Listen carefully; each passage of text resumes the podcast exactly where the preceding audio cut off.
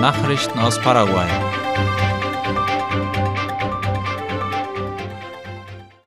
Indigene in Alto Paraná wegen eines Angriffs auf eine Familie festgenommen.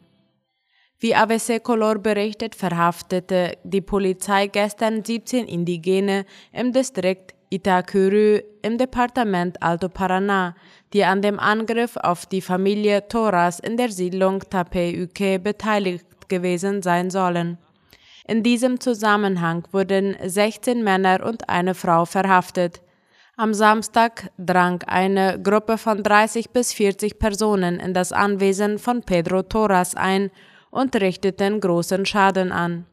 Die Indigenen setzten unter anderem einen Traktor und eine Seemaschine in Brand und verursachten Schäden am Schuppen und dem Haus der Familie. Der Hausbesitzer und sein Bruder erlitten Körperverletzungen, wie aus den sozialen Medien hervorgeht. Rafael Esquivel alias Mbururu war vermutlich der Anführer der Gruppe und der erste Verhaftete in diesem Fall. Er wurde bereits vorbestraft. Die Familie erklärte gegenüber den Medien, dass die Probleme bereits vor etwa drei Jahren aufgetreten seien, als die Indigenen das Nachbargrundstück besetzt hatten. Tabesa erhebt Klage gegen die Nationale Förderbank wegen der Schließung von Bankkonten. Der Anwalt von der Firma Tabacalera del Este S.A., Pedro Ovelar, hat laut Ultima Hora gesagt, dass sie gegen die Entscheidung der Nationalen Förderbank BNF geklagt haben. Die Klage richtet sich gegen die Mitteilung vom 8. Juni letzten Jahres, in der die BNF Tabesa über die Beendigung der Geschäftsbeziehung und die Schließung des Kontos informierte. Die Bank hatte fünf Konten des Unternehmens geschlossen. Der Präsident der BNF, Manuel Ochipinti, teilte mit, dass die Bank zu der Klage stehe und dass das Finanzhaus kein Konto für Tabesa eröffnen werde. Erste Entwürfe für den Bau des Justizpalastes in Philadelphia sind vorgestellt worden. Wie die Municipalität Philadelphia auf ihrer Facebook-Seite mitteilte, wurde der Entwurf am vergangenen Freitag vorgestellt.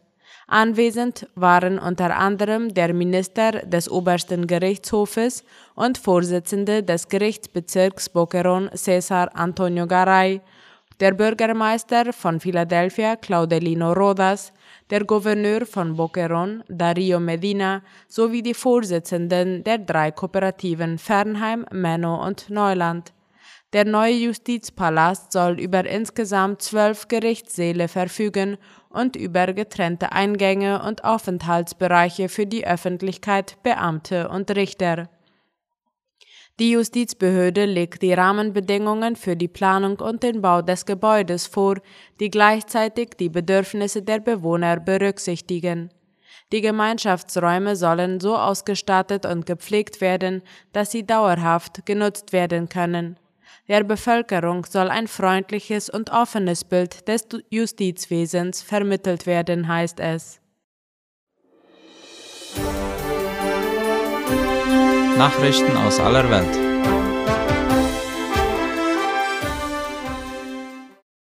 Die Ukraine verbietet Unabhängigkeitsfeiern. Aus Furcht vor russischen Raketenangriffen hat die Ukraine alle Großveranstaltungen rund um den Unabhängigkeitstag am Mittwoch verboten. Darüber schreibt der ORF. Das Verbot betreffe öffentliche Großveranstaltungen, Kundgebungen und andere Zusammenkünfte und gelte von heute bis Donnerstag, erklärten die Behörden. Die Militärverwaltung der Metropole wies die Bürger außerdem darauf hin, Luftalarmsirenen nicht zu ignorieren.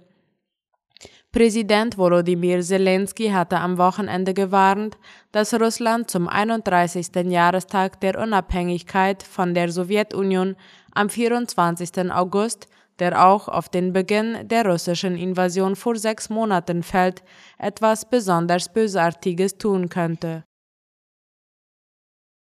Fast ein Drittel der ukrainischen Bevölkerung auf der Flucht. Seit dem russischen Einmarsch am 24. Februar sind nach Angaben der Vereinten Nationen fast ein Drittel der 44 Millionen Einwohner der Ukraine aus ihrem Zuhause vertrieben worden. Es sei die größte Fluchtbewegung seit Ende des Zweiten Weltkriegs, teilte das UN-Flüchtlingshilfswerk laut der Tagesschau mit.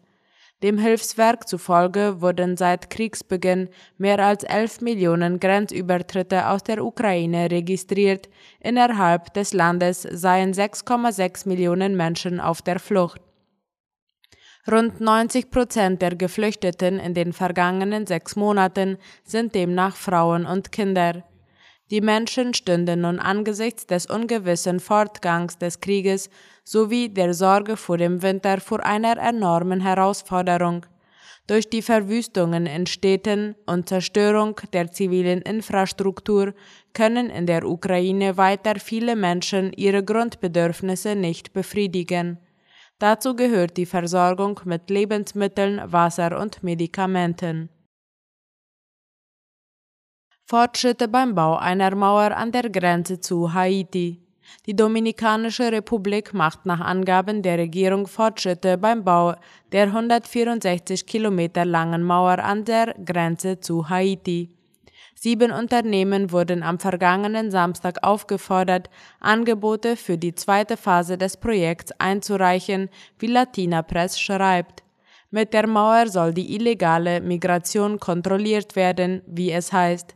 Die erste Etappe der Mauer, die rund 54 Kilometer lang sein soll, ist demnach bereits weit fortgeschritten und wird voraussichtlich im Februar 2023 fertiggestellt, teilte das Verteidigungsministerium, das für die Arbeiten zuständig ist, in einer Erklärung mit.